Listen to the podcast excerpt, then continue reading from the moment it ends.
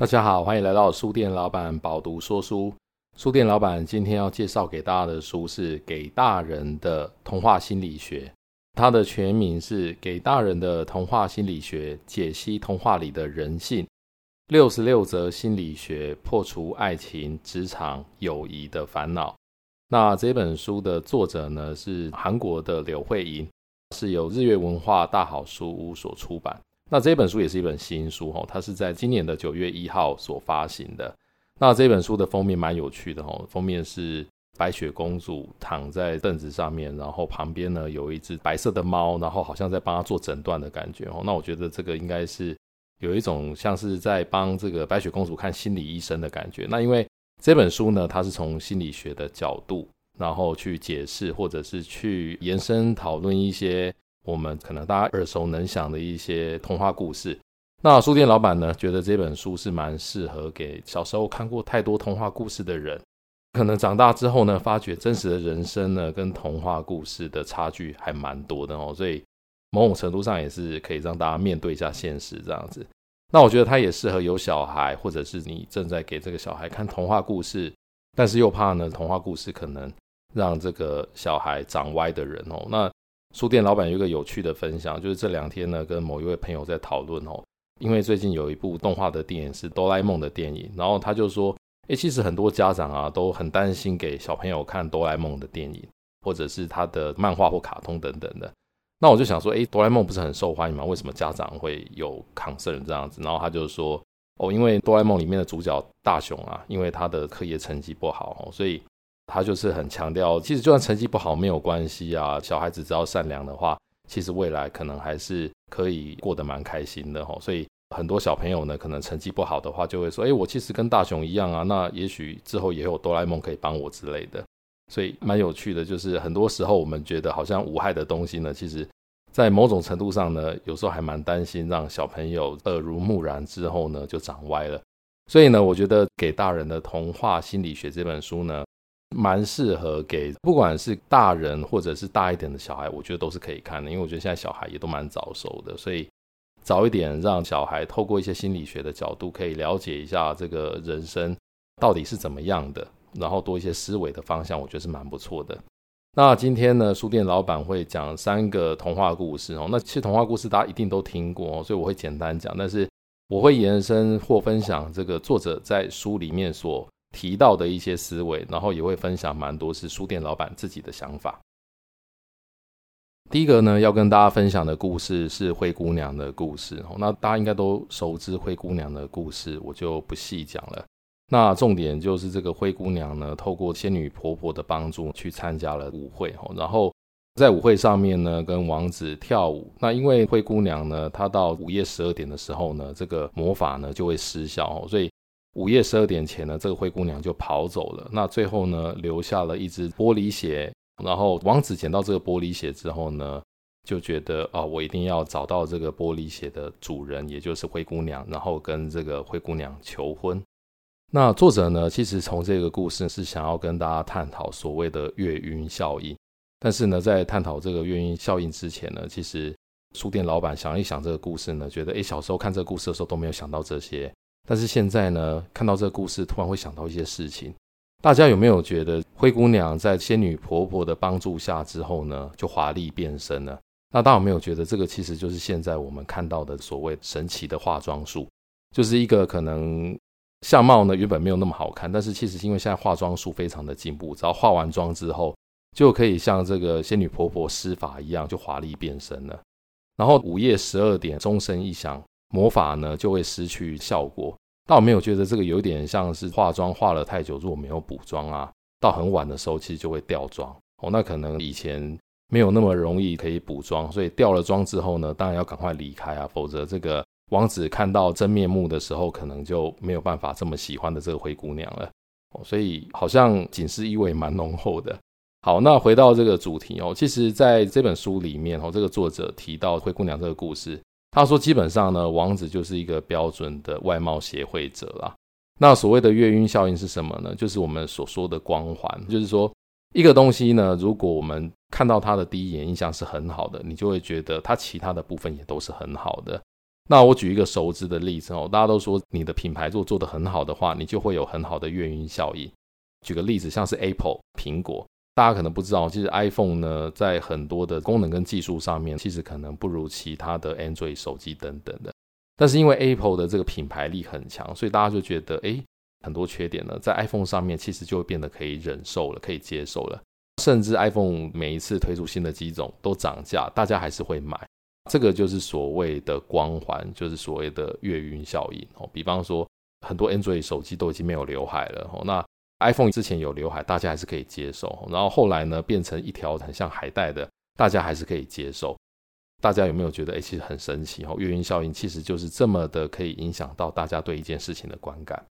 那在这本书里面呢，作者有提到，就是说，哎，为什么这个王子呢，他可以看到这个灰姑娘就一见倾心哦，然后就觉得说，哦，我一定要找到这个灰姑娘，然后跟她求婚。那难道这个王子都不会看这个女生的内在吗？你单纯只是在舞会上面跟她跳了一支舞，就会觉得，哎，这个人呢，好看以外，难道个性也好，然后什么都好，他就是结婚的对象吗？所以说真的哦，这样童话故事实在是也还蛮肤浅的。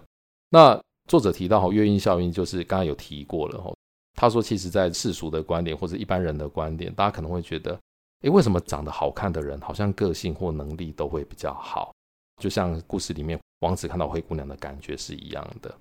那这个作者说哈，第一个的确是会有月晕效应这样子的现象，意思就是说呢，好看的人可能做什么事情感觉都好看。说真的，书店老板呢这边举个例子哦，比方说，当这个一个公司啊，他要面试一个新的员工进来公司的时候，如果面试了两个人，但是这两个人的能力对这个公司来讲，它的未知的程度是一样的哦，因为大家知道，这个面试的时候，其实我们可能没有办法第一时间就确认一个人的能力到什么地步，所以如果说对于这个能力的未知程度是一样的，通常呢也都会选择长得好看的人。为什么呢？因为就算两个人能力未知的程度是一样的，就算到时候进来呢，能力不如预期呢，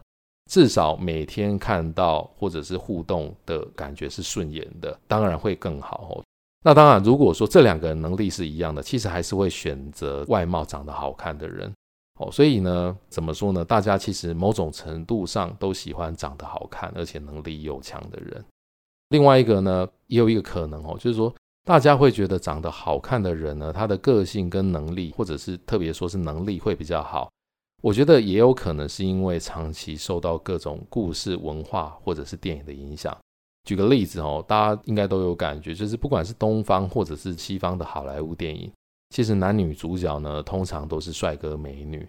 当然呢，这个男女主角的能力在这个电影的故事里面，其实都是特别好，然后也特别的精彩。那我觉得这个其实就是大众从小被长期熏陶的结果，就是因为你从小到大看到电影里面男女主角呢能力很强，又是帅哥美女，所以就会觉得这个外表跟能力呢是画上等号的。那大家可能会觉得，那为什么电影里面呢都不找一些相貌平平的人来演呢？其实的确有，就是有些电影它的主角如果演的是这个平凡人物的伟大贡献的话，其实的确有可能在电影里面的形象他不是很帅或很漂亮的。但是大家有没有发觉，其实就算演的是这样子的角色呢，其实电影公司还是会常常找帅哥或者是美女明星呢，用扮丑的方式去拍摄。然后呢，在电影里面这个角色呢，只要功成名就之后，转眼间就变成帅哥美女了。所以呢，我觉得这个也会更加深了大家对于美貌等于能力或者是成就的这个印象。也还有另外一个原因哦，就是这是书店老板自己的想法，就是有些长得漂亮的人呢。他其实也有可能是因为对自己的外表跟体态的维持呢是有一套的，或者是他对自己本来就是一个要求很严格的人哦。因为我们认识一些人都会有一个感觉，就是有些人呢，他对于自己所有的一切事情的要求呢都是很严格的。那当然，他对于自己的外表要求很严格，他对于自己工作上面的表现也会很严格。那当他把这个高标准呢放在不管是打扮啊、外表或者是工作表现上的时候呢，其实当然都会一样的优秀跟自律，所以这个可能也是一个原因。好，那既然书店老板刚刚讲了很多有月晕效应的原因，那他的确会有这样子的现象。所以如果我们再来看这个童话故事的话，其实有时候书店老板会觉得，其实应该尽量减少让小孩子看类似像《灰姑娘》这样的童话故事。那我觉得有几个原因哦。第一个是，当年纪很小的小朋友呢，如果让他看这个故事，然后就导引他变成极度重视外貌的这个想法，我觉得是不太好的。因为如果只看外貌的话，在小朋友这么小的年纪，大家都不太会打扮的状况下，如果太注重外表而不注重内在的话，其实蛮有可能会有更多这种霸凌的问题产生。第二个就是像这样的童话故事呢，其实会太早把人对于男生。应该如何，以及女生应该如何的这个观念定型了。比方说，在这个灰姑娘的故事里面，或其他类似这样的故事，其实女性呢，通常都是比较被动，等待男生的状况，或者是这样子的 scenario，或者是因为家世背景啊，或者是外貌等，不敢积极主动。我觉得这些条件哦，甚至很常是被描述成是羞耻的、不足的。那在这些故事里面呢，其实都很少去强调女性的能力啊，或者是个性的优点。另外，相对的，就是男主角在这样子的童话故事里面呢，其实也是被刻板的描述成高富帅居多，而且都必须要扮演主动的角色哦。所以，他其实对于这个性别的表现是一种刻板的描述的话，我觉得对于这个小朋友的认知也是不好的。那因为现在的这个社会其实两性平等，我觉得如果给小孩子看这样的故事呢，其实。也应该看一个相对性别平等的故事，否则呢，这样的故事我觉得会有点太过于这个男性优越的成分在里面。那这样子男性优越的角度在里面的话，其实不管对男生对女生其实都不好。那当然最后就是我觉得也帮男生说说话，然后因为其实说真的，男生从小看这些故事啊，都要觉得要么要成为王子，要么就是要跟王子竞争哦。其实。说真的，现在很多男性也都累了哦，大家应该都有看到新闻，不管是国内外的男性，台湾啊、日本啊，甚至是中国很多国家的男性呢，都宁可躺平哈，或者是直接去找阿姨在一起哈，可以少奋斗个十年。那如果没有这一些故事的刻板印象的话，可能男生从小开始也可以活得更自在，不用觉得我一定要像成为王子一样哈，或者是跟王子竞争。那在这本书里面，哦，作者也有提到，其实跟这个月晕效应相反的概念是尖角效应，或者是恶魔效应。意思就是说，当某个人呢外表比较丑陋的时候呢，可能其他方面呢也会连带的受到负面的评价。所以简单来说，月晕效应呢会让我们高估一个人，恶魔效应呢会让我们低估一个人。哦，那其实这两个效应，我觉得都是不太好的。好，那接下来呢，要跟大家分享第二个故事。那第二个故事呢，大家应该也都有听过，它是关于这个雨伞商人跟草鞋商人的故事。故事大纲呢，就是有位母亲呢，她有两个儿子，有一个儿子呢，他是雨伞商人，另外一个儿子呢是草鞋商人。那这个母亲呢，非常焦虑哦，因为当晴天的时候呢，他就担心当雨伞商人的这个儿子呢没有生意。那当下雨的时候呢，他就会担心这个草鞋商人儿子呢没有生意，所以后来就病倒了。吼，那后来病倒了，去看医生，医生就说：“诶，你不应该这么悲观啊，你应该要换成一个思维，就是当雨天的时候啊，你的这个当雨伞商人的儿子，他的生意就会很好。那当大晴天的时候呢，你当这个草鞋商人的儿子，生意就会很好。所以不管什么样的天气呢，其实你的两个儿子都是可以活得下去的，所以你应该要感到开心才对。”哦，那这个故事呢，当然讲的其实就是人呢，其实有时候只要换一个角度来想的话，就可以过得比原本开心哈。那说真的，这个故事啊，我觉得也没有什么太多好说的哈。那以这个经济学家的角度来讲的话，两个鸡蛋本来就不要放在同一个篮子里面嘛。哦，所以你一个孩子是雨伞商人，一个孩子是这个草鞋商人的话，当然是很好的啊，做不同的生意，这是很好的。那刚刚讲的是经济学家嘛？那你如果是以道家的角度来讲的话，道家说祸福相倚。其实呢，你有两个小孩做不一样的生意，一个晴天好，一个雨天好，其实这很正常，也没有什么大不了的。那从这本书的角度里面呢，他是从心理学家的角度来讲哦。那从心理学上，他有点道理。他说的就是每一个人呢都有自己看待事情的观点。那这个在心理学上呢称为心理框架，框架就是 frame 这个字哈。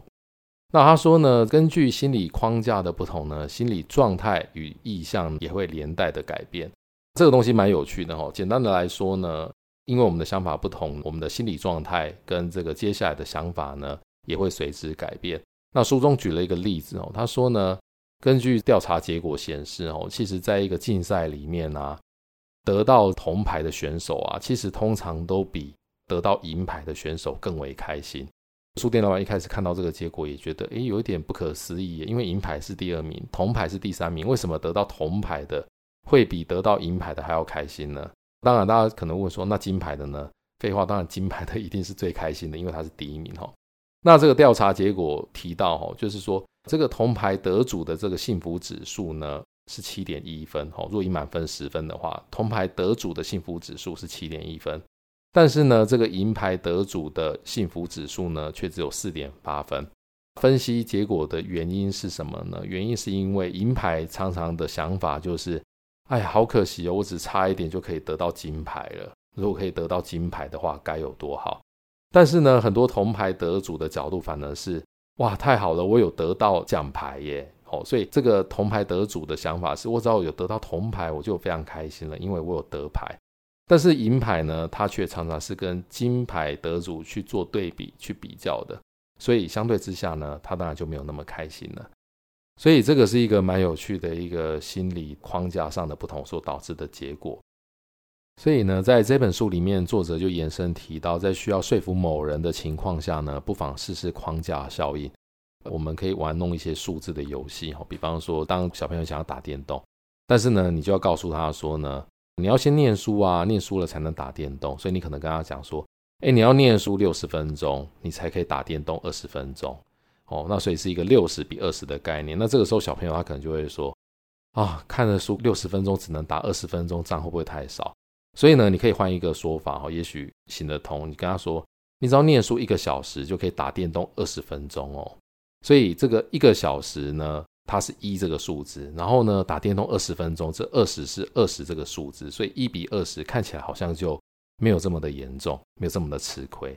那另外呢，其实也有在某些状况的时候呢，也许我们就不应该把话讲得太乐观。那大家知道说有没有什么工作是故意会把事情讲得不乐观的？像我们刚才讲这个打电动这个概念，它其实把数字讲成乐观一点。哦，那有些职业呢，他的确是会故意把数字讲得不乐观的。比方说哪一个职业呢？比方说医生哦，医生呢在讲这个手术成功率的时候呢，其实有时候也会在这个数字上面呢有一些阐述上的不同。举个例子哦，以前呢书店老板曾经去做过手术拔智齿哦，因为这个智齿呢它的位置跟牙根呢相当的深哦，所以他没有办法在这个一般的牙医的诊所拔，要到手术室去拔。那因为这个智齿的牙根离神经非常的近哦，所以呢，拔这一颗牙齿呢，它其实有可能会有产生副作用的机会。产生什么样的副作用呢？因为它离这个神经很近，所以当拔这个智齿呢，如果影响到神经的话呢，它有可能会导致颜面神经麻痹的问题。也就是说呢，拔完牙齿之后，可能一辈子嘴巴都会麻麻的。那我印象很清楚哦，我记得那个时候医生呢，他不是跟我讲说。诶，这个手术的成功率有百分之九十五哦。那个时候医生是跟我讲说呢，这样子的手术大概平均每二十个人里面呢，就会有一个人有颜面神经麻痹的可能。所以，诶，我现在想一想，为什么医生不干脆跟我讲说成功率有九十五趴，而是讲二十个人里面就会有一个人会出问题？哦，所以想一想，其实也蛮直觉的啦。因为你如果讲成功几率九十五趴的话呢，其实还蛮容易被告的吧？哦，就是万一这个手术呢，它有不好的副作用发生的话，那病人呢，他可能就会因此呢，觉得，哎，医生你讲的不准啊，你跟我讲九十五趴，那为什么我最后还是出了这个问题呢？但是如果是跟他讲的第二种的讲法，就是每二十个人里面就一个人会有颜面神经麻痹的可能的话，那这样的讲法呢，其实我觉得应该就比较不会被告。哦，因为它非常的明确的提供了副作用正面的这个比例出来，哦，它不是用一个成功的角度，它是用这个副作用会产生的比例作为这个主要的数字来提出。那这样的说法呢，其实也会让这个病人比较审慎的思考是否要做这个手术。所以大家有没有觉得说话真的是一门艺术呢？好，那接下来要跟大家分享的第三个童话故事呢，是蚂蚁与纺织娘的故事。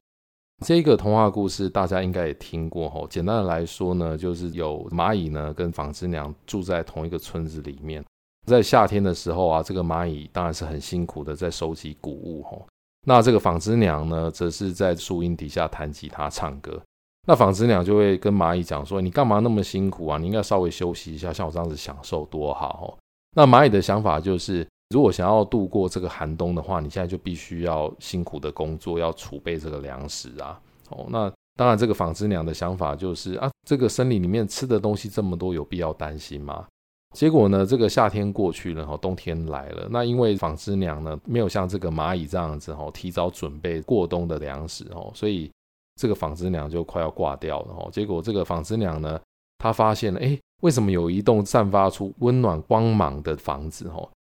这个散发出温暖光芒的这个房子呢，其实就是蚂蚁的家哦。那主要就是因为蚂蚁它当然在夏日的时候呢，都有辛勤的工作嘛，所以它当然冬天呢就非常有足够的粮食呢可以过冬。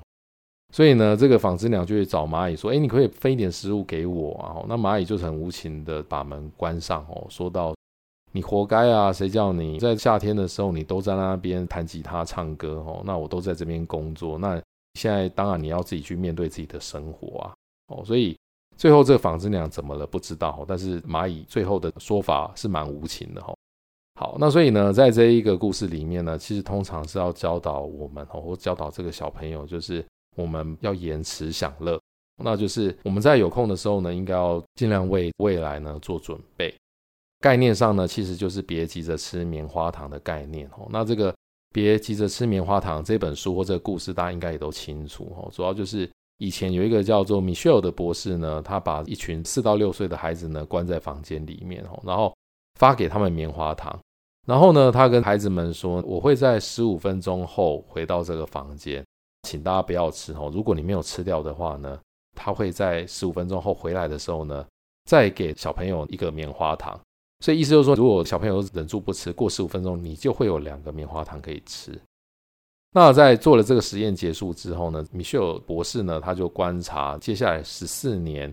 做实验的这些孩子的成长过程。哈，那他就发现，只要能够忍着这十五分钟不吃棉花糖的小孩呢，在这十四年中呢，他的成绩表现更好，那他的人际相处呢，其实也更融洽。说真的，大家应该都知道这个故事哦，而且可能也都会鼓舞小孩说：“哎，你应该要忍耐，要延迟享受哦，然后不要急着吃棉花糖。”但是说真的哦，我其实在想哦，如果是我小时候接受这个测验的话，我应该会蛮听话的，就是不会吃哦，因为小时候感觉自己应该还算蛮听话的，蛮听老师的话的。但是呢，如果是现在的我呢，接受这个测验的话呢，我应该会直接吃掉哦。为什么呢？因为我个人不喜欢吃太多甜食哈，所以我当然不想要拿到两个哈，所以你给我一个的话，我就赶快吃掉了。我不想要过十五分钟又拿到一个。另外呢，我也不想要浪费不吃哈，所以我会直接把它吃掉这样子。所以现在再来想一想这个故事呢，其实我觉得重点并不是吃或不吃这个棉花糖，重点是什么呢？重点其实应该要放在吃的原因或者是不吃的原因。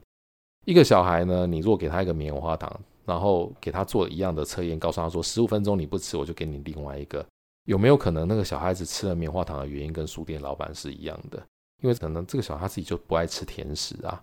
或者是他甚至可能更佛心哦，他觉得，哎呀，我其实呢，可能自己生活已经过得蛮好了，所以呢，如果老师有多一个棉花糖的话，他可以分给其他需要的或者是吃不饱的同学们啊，好，所以他就把棉花糖给吃掉了。所以呢，我觉得吃或不吃都没有错。我觉得要看的应该是吃的原因，或者是不吃的原因。而且说真的哈，就是我觉得这件事情很难有一个定论，就是哪一个选择是比较好的。因为其实很多不吃的，搞不好以后呢更容易被这种庞氏骗局所骗哈。大家有没有感觉？就是其实有蛮多很节俭的长辈呢，的确都是蛮会延迟享乐的。很多长辈可能。节省了一辈子吼，但是都没有做过什么享乐的事情啊。但是呢，很有可能最后呢就被诈骗集团锁定，然后一次呢就骗走了毕生的积蓄吼，所以变成一辈子都没有享受过。所以其实有的时候也不要过度的延迟享乐，我觉得有时候及时行乐也是蛮重要的。那在这本书里面哈，作者也有提到，就是有些人呢，他可能有过一些重大的遭遇哈，或者是亲人可能遭遇了一些意外呢，其实也会改变人生的想法。对于是不是应该要延迟享乐，或者是及时行乐这一件事情呢，会变得有所不同。所以呢，有一句话说：“诶，二十多岁的人呢，没必要去担心五十岁以后的生活。”但是呢，也有话说呢，你已经开始准备退休后的生活了吗？如果还没有的话，那你应该要把书本盖上，采取行动。哦，那你到底是应该要及时行乐呢，还是应该要延迟享受，去为未来做准备呢？其实这件事情真的没有正确的答案。我觉得重点呢，应该是要知道自己在做什么哦。然后另外一个，我也觉得适度的享受生活也是蛮重要的，因为很多时候呢，享受生活才可以给自己带来更多生活上的启发。那这些启发呢，其实有可能可以帮助你更了解自己，或者是更了解自己如何才能把生活过得更好。那这本书呢，在这一个故事的最后哦，他也说了，其实。大家也不一定要像原本这个童话故事里面的结尾一样，告诉孩子这个残酷的事情哦，就是最后这个纺织娘应该是在冬天呢被冻死或饿死了。其实也可以告诉这个小朋友说，哎，其实可以改写故事啊。如果你是蚂蚁的话，你会怎么做呢？你是蚂蚁的话，然后纺织娘肚子很饿很冷啊，她来找你说，你可不可以家里面借她住，或者是食物给她吃？如果你是蚂蚁，你会接受她吗？那如果你是纺织娘呢？你要怎么样去改变自己，或者是说服蚂蚁，让自己可以度过这个寒冬呢？那说真的哦，以这个现实的角度来讲，大家知道这个纺织娘的体型呢，应该是比蚂蚁大上许多哦。所以如果我是纺织娘的话，我应该会自告奋勇的跟蚂蚁说：“你就接受我吧，或者是给我一些东西吃吧。那这样子，你以后呢，在夏天你工作外出的时候呢，我可以帮你看家哦。哦，所以。纺织娘如果可以自告奋勇说要帮蚂蚁看家的话，搞不好这个蚂蚁就愿意把食物分给纺织娘了，对不对？所以如果这样子的话，是不是就是一个不错的结局？就是纺织娘也可以贡献自己的长处嘛，然后跟蚂蚁一起来合作。不过这样听起来好像有一点像是黑社会的感觉哦，就是是不是有一点像收保护费的概念这样子？好。那我觉得以上呢三个故事就是书店老板在这一集想要跟大家分享的。我觉得这是一本有趣的书哈，而且因为它这本书里面呢每一个章节其实都是一个童话故事，然后呢接着就是从心理学的角度来讲这个童话故事以及延伸的一些思维，我觉得还蛮不错的。那就是蛮适合给不管是你是小时候看过太多童话故事，有了不现实的想法的人，要面对现实呢，或者是。你有小孩，然后呢，也希望给他除了童话故事的故事情节以外的这个弦外之音以及延伸思考的人。好，那这个节目呢是由 Pubu 电子书城所独家赞助，那欢迎大家呢可以参考节目资讯栏里面的资讯呢，点击这个连接到 Pubu 电子书城，然后可以以输入折扣码的方式呢，优惠的购买这本书或者是其他呢相关的策展的书目呢来做阅读。那以上呢，就是书店老板饱读说书这一集的分享，我们下一集见。